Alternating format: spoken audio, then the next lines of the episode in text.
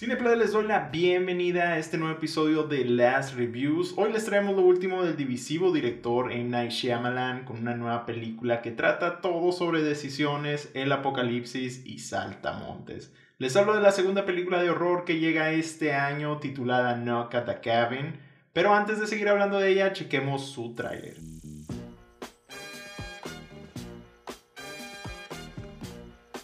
Are we gonna sing along? Yes, of course.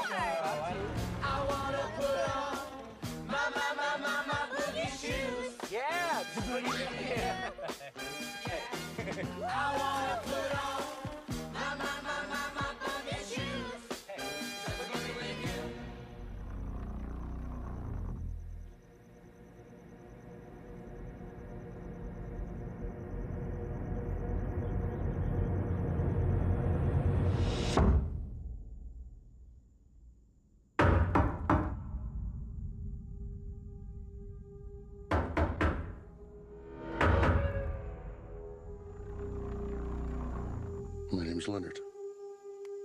Well, it's nice to meet you, Will. Why are you here?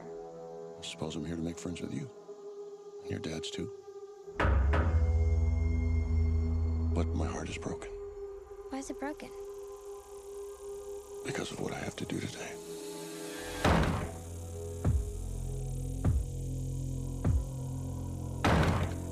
There is a Knock at the Cabin o Llaman a la Puerta es la nueva película de horror y thriller que nos trae el siempre divisivo director M. Night Shyamalan después de Old del 2021 y el cierre de su trilogía de superpoderes con Glass en el 2019. Ahora nos trae una adaptación sobre una novela titulada The Cabin at the End of the World que trata sobre la decisión que puede salvar o destruir la humanidad, trayendo el apocalipsis, lo mismo que podemos ver aquí en esta película. Y pues de qué va la película sin entrar en spoilers, como siempre, pues nos narra sobre una familia de dos padres y una hija adoptada estando de vacaciones ahí en una cabaña en medio del bosque.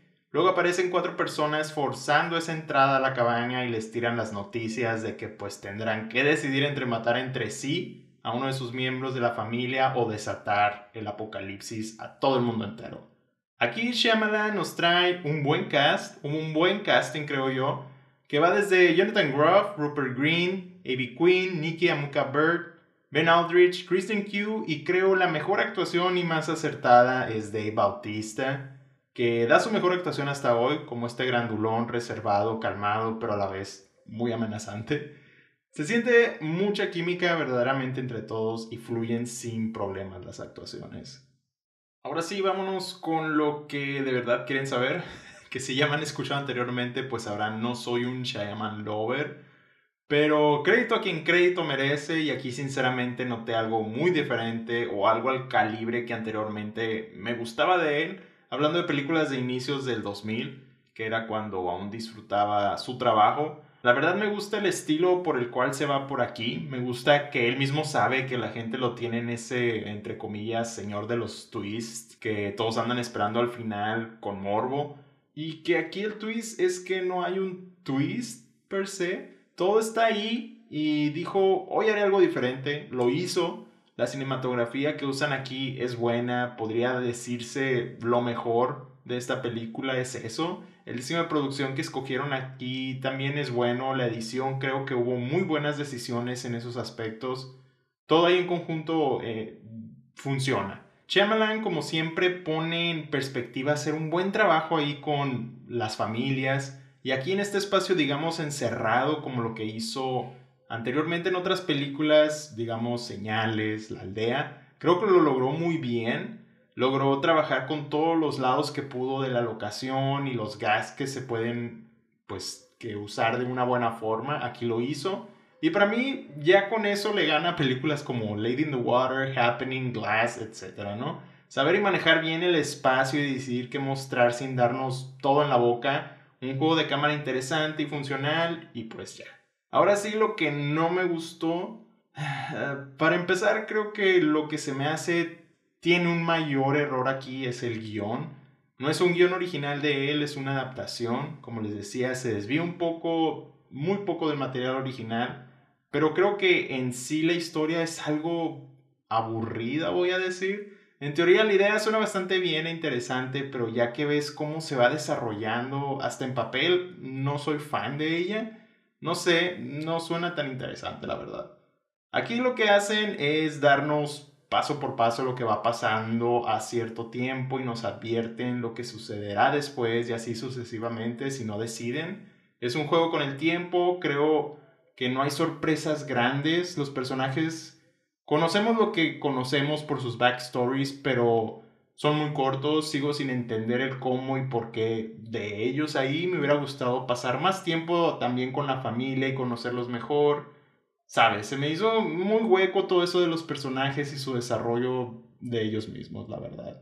La película tiene una vibra como espiritual, religiosa, que anda bien enterrada y no la saben aprovechar, no la sacan tanto y por lo mismo siento que no le creo para nada a los personajes y sus decisiones sin eso. Sinceramente yo no creería absolutamente nada de personas que entran a la fuerza a mi casa que tengan que decir, pero pues aquí lo creen, lo ven posible, yo en ningún momento pude notarlo, la verdad no fue mi hit eso. Pero bueno, la película funciona en sus momentos de tensión y de crear esa atmósfera.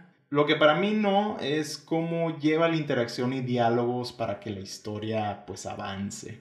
¿Qué podemos ver para premios? Creo que la gente va a empezar a decir cosas como Dave Bautista para algunos de reparto, pero no se ve probable. Pero diré que Kristen Q da una buena actuación como la pequeña niña. Me está gustando que sí andan haciendo un buen casting últimamente para los niños. Doy gracias por eso. Y para nuestros Cine Crunch Awards, pues en sí el casting, el cast en general, esas actuaciones en conjunto son buenas y la cinematografía que sí juega a favor esta vez. No cada Cabin es una historia sobre decisiones, una decisión tal vez que es moralmente imposible y que Shyamalan toma de hacerla a su modo cambiando cosas que tal vez ya estábamos acostumbrados y esperábamos de él.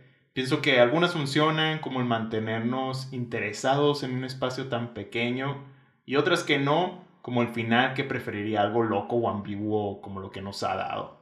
En fin, a la película le vamos a dar un Una parecida a esta, te toca.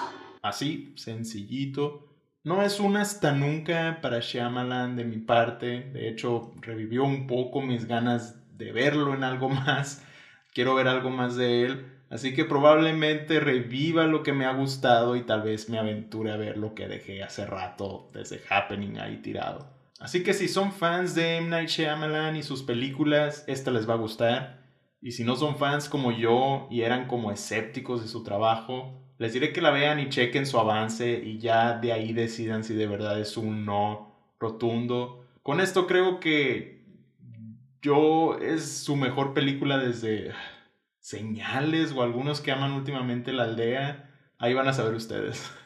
Cineplex, muchísimas gracias por escucharme hasta aquí. Ya saben que semana a semana les vamos a traer nuevos episodios de Last Reviews para hablar de películas nuevas. Nuestros episodios semanales del podcast, uno con noticias y otro con el tema de la semana. Nos van a poder encontrar por ahí martes, jueves o domingos. No se olviden de agregarnos y seguirnos. Denle ahí también a la campanita en Spotify para que no se les pase ninguno de nuestros episodios. Y síganos en su plataforma favorita para escuchar podcasts como Amazon Music, Google Podcasts, Apple Podcasts, Spotify, donde quieran. Califíquenos con 5 estrellas, dejen su review, compartan el episodio y recomiéndennos. Lleguen a las redes sociales que ya andamos posteando cosas a cada rato. Estamos como Cinecrunch Podcast en Instagram, Facebook, Twitter y TikTok. Mi nombre es Jaycee Lafargue y nos estamos escuchando. Hasta la próxima. Knock, knock. Hello.